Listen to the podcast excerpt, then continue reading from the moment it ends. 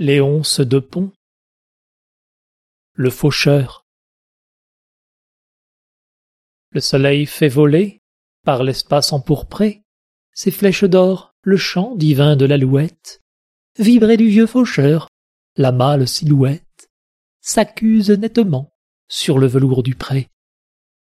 Depuis l'aube le col, largement échancré, poitrine au vent tilton l'herbe drue et halette, et l'éclair de la faux entre ses mains d'athlète, rythme le chant divin et le labeur sacré. Là-bas, enfants joyeux, maternels aïeuls, munis de lourds râteaux, arrondissent en meule le regain odorant qui cachait le grillon.